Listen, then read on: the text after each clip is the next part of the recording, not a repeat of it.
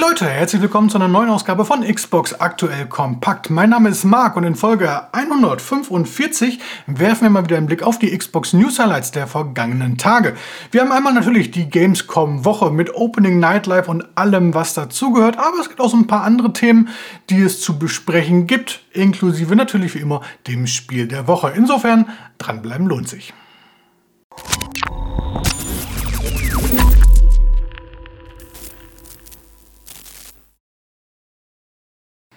Ja, bevor wir mit der Gamescom loslegen, kommen wir erstmal oder starten wir erstmal mit den viel wichtigeren Themen. Und da beginnen wir mit einer News zu Baldur's Gate 3. Wobei Baldur's Gate 3 ist ja eigentlich nur so der Aufhänger. Eigentlich geht es vielmehr um die Zukunft der Xbox Series S. Baldur's Gate 3, ein Rollenspiel. Vor kurzem jetzt. Äh, nur die Tage erst für PC veröffentlicht, hat besten Noten bekommen. Im September erscheint das Spiel auch für die PlayStation. Die Xbox-Version hat bislang noch keinen finalen Release-Termin. Grund laut Entwickler Larian, es gibt technische Probleme mit dem Splitscreen-Koop. Intern läuft er auf der Xbox Series X schon sehr gut, aber die Xbox Series S macht da so ein paar ja, Probleme. Vielleicht läuft es nicht flüssig, irgendwas in dieser Art wird es sein. Ja, jetzt könnte man natürlich sagen, hey, wenn es da so Probleme gibt, dann macht es doch so, bringt das Feature, den Splitscreen Koop, nur für die Series X und eben nicht für die Series S. Aber da gab es bislang zumindest immer diese Parität, die Microsoft gefordert hat. Sprich, alle Features, die ein Spiel auf der Xbox Series X bietet, muss das Spiel auch auf der Series S bieten. Einfach deswegen, weil man die Series S nicht zur Konsole zweiter Klasse degradieren will. Und das ist sie ja auch gar nicht. Also ich bin immer noch ein großer Fan von der Series S, das wisst ihr.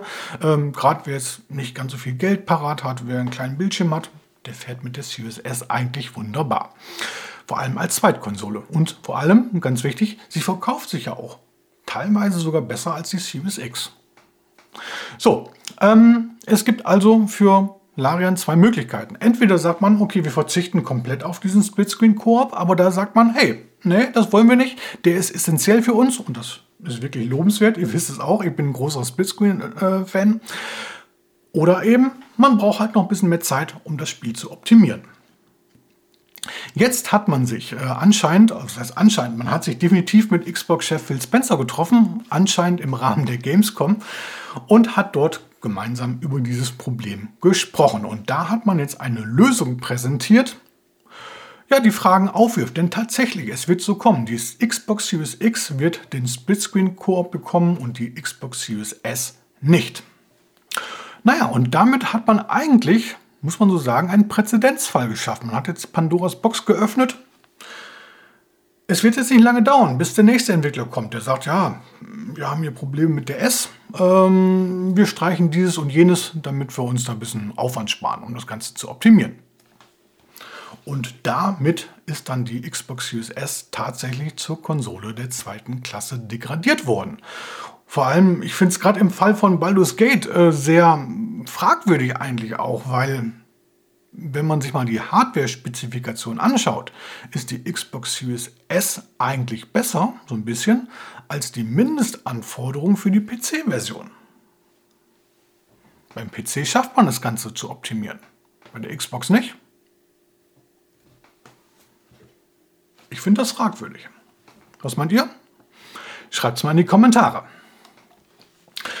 So, dann kommen wir zum Thema Schutzhüllen. Äh, Microsoft hat jetzt offiziell äh, Skins, also Webs heißen sie bei Microsoft, äh, für die Xbox Series X angekündigt. Nicht für die S, nur für die X. Ähm, das sind so Designs, die man so um die Konsole drumherum wickeln kann. Die werden dann mit so einem Klettverschluss irgendwie befestigt. Naja, bisschen komisch, aber okay. Ähm, hierzulande starten wir mit zwei Designs. Einmal ein Starfield-Design, ist ab dem 18. Oktober erhältlich und kostet in der UVP 49,99 Euro. Und dann gibt es noch so ein Camouflage-Design, Tarnfarben-Design namens Mineral Cameo. Äh, startet erst am äh, 10. November und kostet dann 44,99 Euro. UVP. Hm. Finde ich ein bisschen teuer, ehrlich gesagt. 45, 50 Euro für so ein, so ein Zeus keine Ahnung. Also vor allem, da es ja viele Drittanbieter gibt, die bereits Skins für die Xbox anbieten, zum Aufkleben zwar, aber hey, die kosten dann irgendwie 15 Euro teilweise, vielleicht noch weniger, wer weiß. Ah. Will ihr echt 50 Euro für so ein Starfield-Wickel ausgeben? Auch da freue ich mich über eure Kommentare. Ja, und dann kommen wir zur Gamescom bzw. zur Opening Nightlife. Die haben wir uns ja gemeinsam am Dienstag hier abends im Stream angeschaut. Nochmal sorry, ich hatte hier so leichte Internetprobleme. Grüße gehen raus an Vodafone. Die kriegen es mal seit Wochen wieder nicht hin, hier die Leitung ordentlich zum Laufen zu bekommen. Obwohl gerade aktuell geht es eigentlich wieder. Naja, mal schauen, wie es da weitergeht. Also, Opening Nightlife ja, ich muss ganz ehrlich sagen, ich war so ein bisschen enttäuscht. Wobei jetzt enttäuscht vielleicht das falsche Wort ist. Ähm, es wurden wirklich viele Videos gezeigt, zwei Stunden lang, äh, viele Trailer. Äh, es wurden viele Spiele gezeigt. Grundsätzlich äh, für jeden Geschmack sollte da eigentlich was dabei gewesen sein.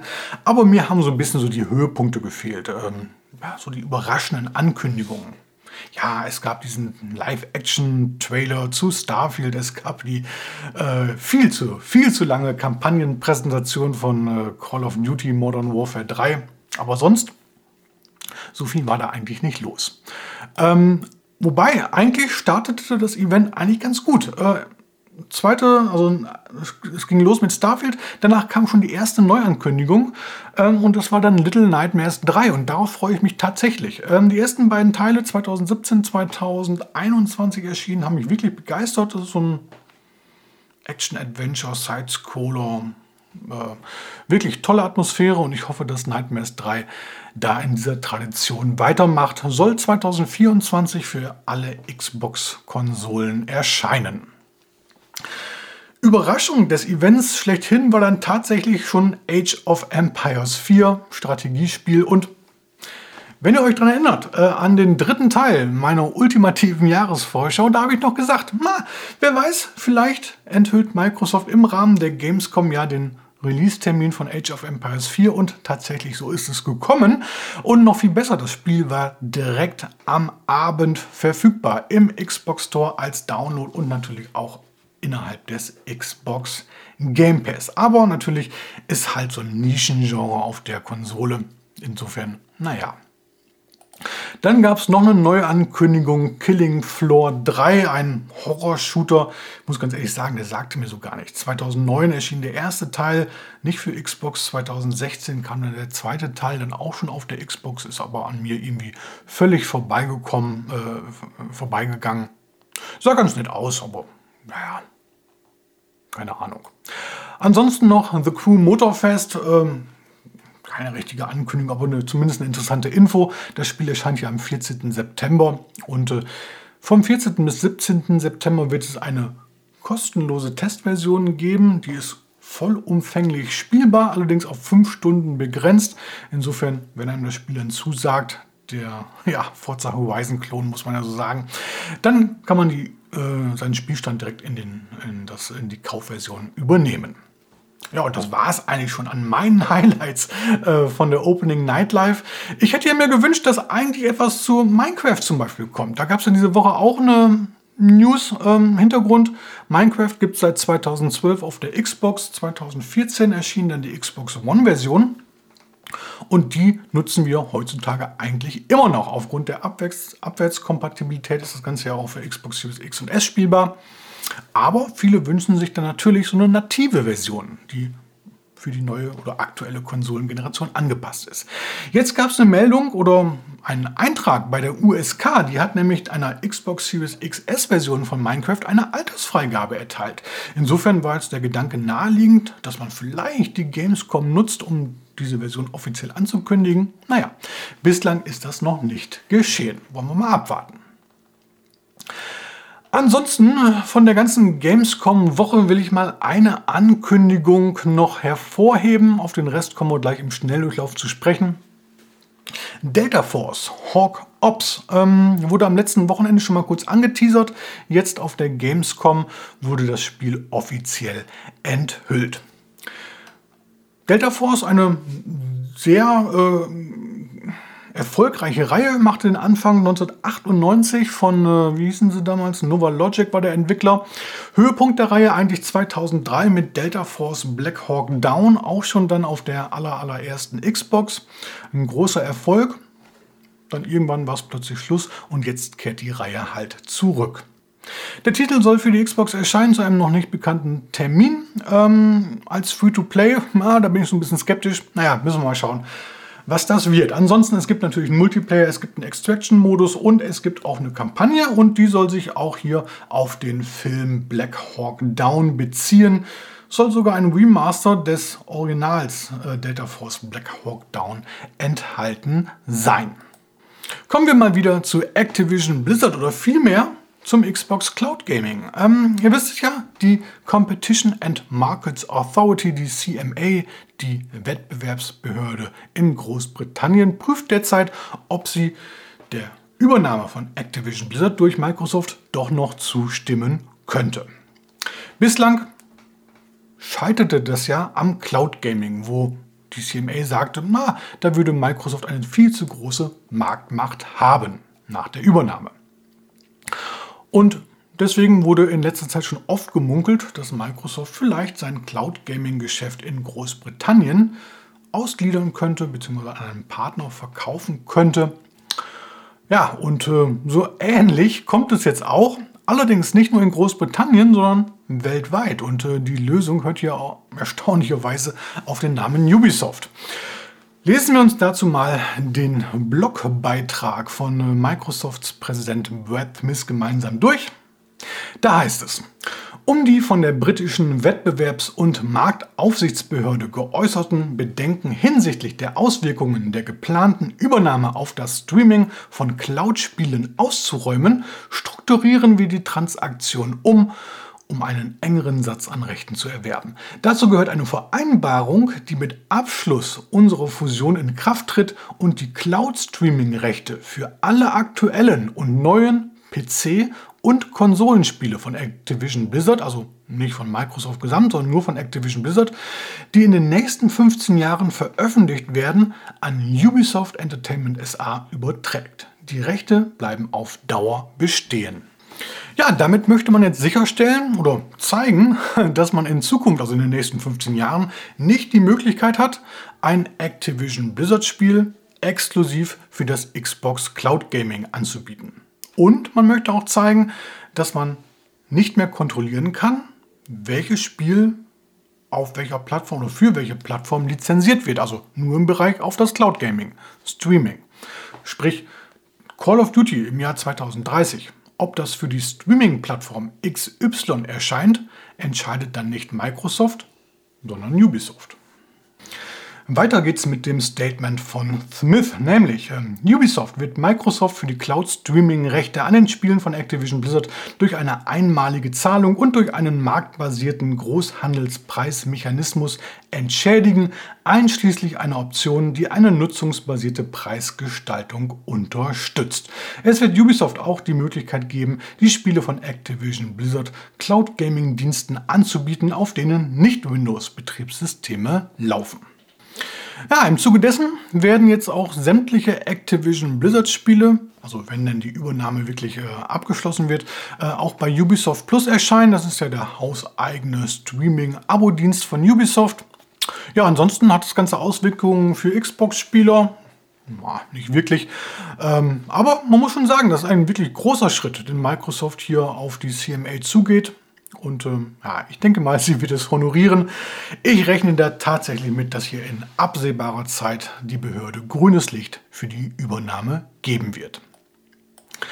So, kommen wir zu den restlichen News Highlights, wenn man sie denn so nennen kann, hier im Überblick. Ja, mit einem äh, Gamescom Special. Einmal Ankündigungen, neue Termine und Verschiebungen haben wir hier. Los geht's bei den Ankündigungen mit Turok 3 Shadow of Oblivion, der Klassiker aus dem Jahr 2000 bekommt ein Remaster, soll am 14. November für alle Xbox-Konsolen erscheinen. Von Night Dive Studios und die machen neben Turok auch noch ein Remaster von Star Wars Dark Forces. Das soll zu einem noch nicht näher bekannten Termin für alle Xbox-Konsolen erscheinen. Star Wars Dark Forces 1995 von LucasArts erschienen und war der erste kommerziell entwickelte Ego-Shooter, der im Star Wars-Universum angesiedelt war. Und er gilt ja tatsächlich so als erster Teil der sehr erfolgreichen Jedi Knight-Reihe. Beide Spiele, Turok und Star Wars, äh, bekommen eine neue Engine und ja, 4K-Grafiken und äh, bis zu 120 Frames die Sekunde. Dann gibt es einen neuen Brawler namens Outrage, soll 2024 für Xbox Series X und S erscheinen. Wir haben Stampede Racing Royale, ein Multiplayer-Rennspiel. Das startet jetzt erstmal in den Early Access auf dem PC, soll 2024 dann aber auch für Konsolen erscheinen. Dann äh, Tormented Souls bekommt einen zweiten Teil. Das ist dieses Survival-Horror-Spiel, soll im nächsten Jahr für Xbox Series X und S erscheinen. Und dann haben wir noch einen neuen Plattformer namens Symphonia. Der soll ebenfalls im nächsten Jahr für alle Xbox-Konsolen verfügbar sein. So, und dann gibt es einen Haufen, einen Haufen Termine. Äh, los geht's mit Humankind. Ähm, sollte ja eigentlich schon letzten, Ende letzten Jahres erscheinen. Strategiespiel wurde dann aufgrund technischer Probleme irgendwie verschoben. Und jetzt, zack, zeitgleich mit Age of Empires. Äh, direkt veröffentlicht worden, ohne großes äh, Brimbramborium. Ähm, auch direkt im Xbox Game Pass spielbar. Dann haben wir Hellboy, Web of Weird, äh, soll am 4. Oktober für alle Xbox-Konsolen erscheinen. Das ist ja so ein Action-Brawler.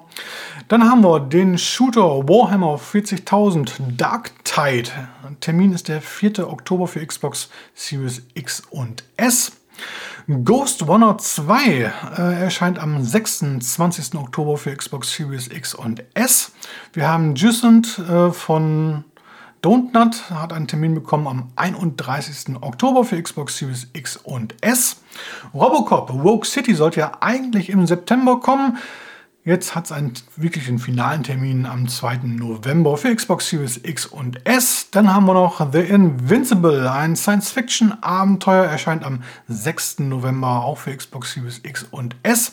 Wir haben das Strategiespiel Dungeons 4 am 9. November ist es soweit für Xbox Series X und S.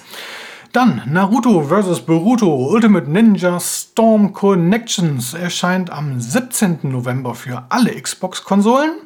Und Tekken 8 bekommt einen Release am 26. Januar nächsten Jahres für Xbox Series X und S. Und dann noch The Lord of the Rings Return to Moria. Ähm, das Survival Crafting Spiel soll jetzt am 24. Oktober für PC und PlayStation erscheinen. Xbox-Version leider erst Anfang 2024.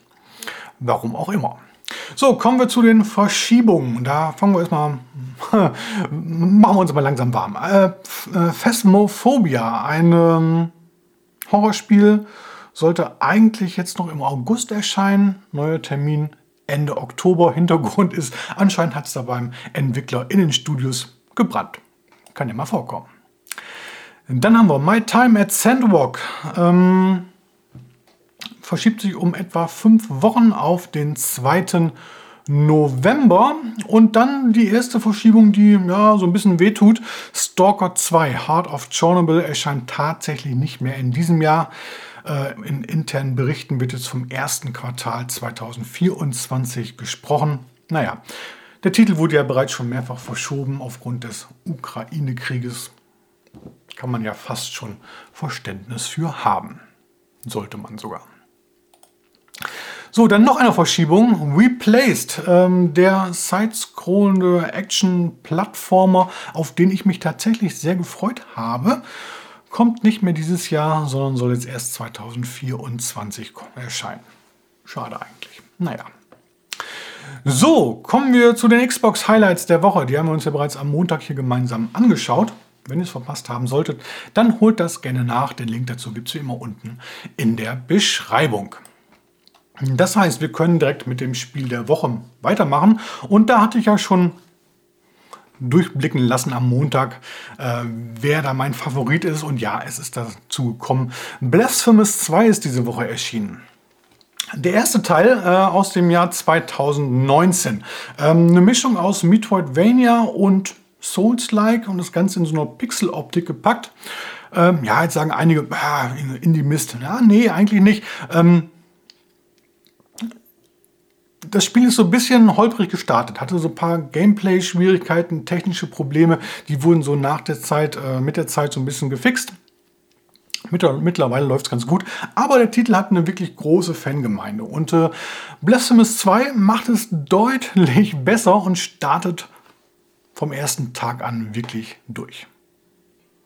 Blasphemous 2 folgt einem wiedererweckten Büßer und stürzt die Spieler in einen endlosen Kreislauf aus Leben, Tod und Wiedergeburt, während sie sich monströsen Feinden und unvorstellbaren Herausforderungen stellen, um die prophezeite Geburt eines neuen Wunderkindes zu verhindern. Mit drei einzigartigen Waffen, die es freizuschalten und zu meistern gilt, sowie einer erweiterten Auswahl an Fähigkeiten, müssen die Spieler diese neuen Werkzeuge einsetzen, um zu überleben und ein Land zu erkunden, das sie am liebsten direkt wieder ins Grab schicken möchten. Dabei sammeln sie verstreute Teile der Lore, lüften längst vergessene Geheimnisse und versuchen dem Tod immer wieder von der Schippe zu springen. Blasphemous 2 bietet eine umfangreiche und nicht lineare Spielwelt. Eine Reihe an verzaubernd grotesken Landschaften erwartet die Spieler mit gotischem Charme und unerbittlichen Fallen. Es gibt keine falschen Wege, nur Rechnungen, die es zu begleichen gilt. Dazu bietet das Spiel erbarmungslose Kämpfe. Brutale Exekutionen und erweiterte Kombos bieten neue und verheerende Möglichkeiten, die Abscheulichkeiten, die sich den Spieler in den Weg stellen, zu vernichten. Lasst euch von der Pixelgrafik nicht beirren. Blasphemous 2 liefert wirklich von Anfang bis zum Ende ab und gerade Souls-like-Fans sollten definitiv einen Blick riskieren. Der Titel ist ab sofort im Xbox Store als Download erhältlich und kostet dort 29,99 Euro. Werfen wir zum Abschluss einen Blick auf die kommende Woche die ist so ein bisschen ruhiger. Wir haben das nächste Abenteuer von Hercule Poirot, wir haben Damien 1994, wir haben Trine 5, wir haben ja gewissermaßen auch den Start des Early Access von Starfield, offizieller Release aber erst am 6. September. Im Detail schauen wir uns das am Montag in der neuen Wochenvorschau an. Ich würde mich freuen, wenn ihr wieder mit dabei seid. Und damit verabschiedet sich Xbox aktuell kompakt Folge 145 in den wohlverdienten Feierabend. Wenn euch das Video oder der Podcast gefallen hat, dann lasst wie immer gerne ein Like und wenn noch nicht geschehen, ein Abo da. Wir sehen bzw. hören uns beim nächsten Mal wieder. Bis dann, macht's gut. Ciao, ciao.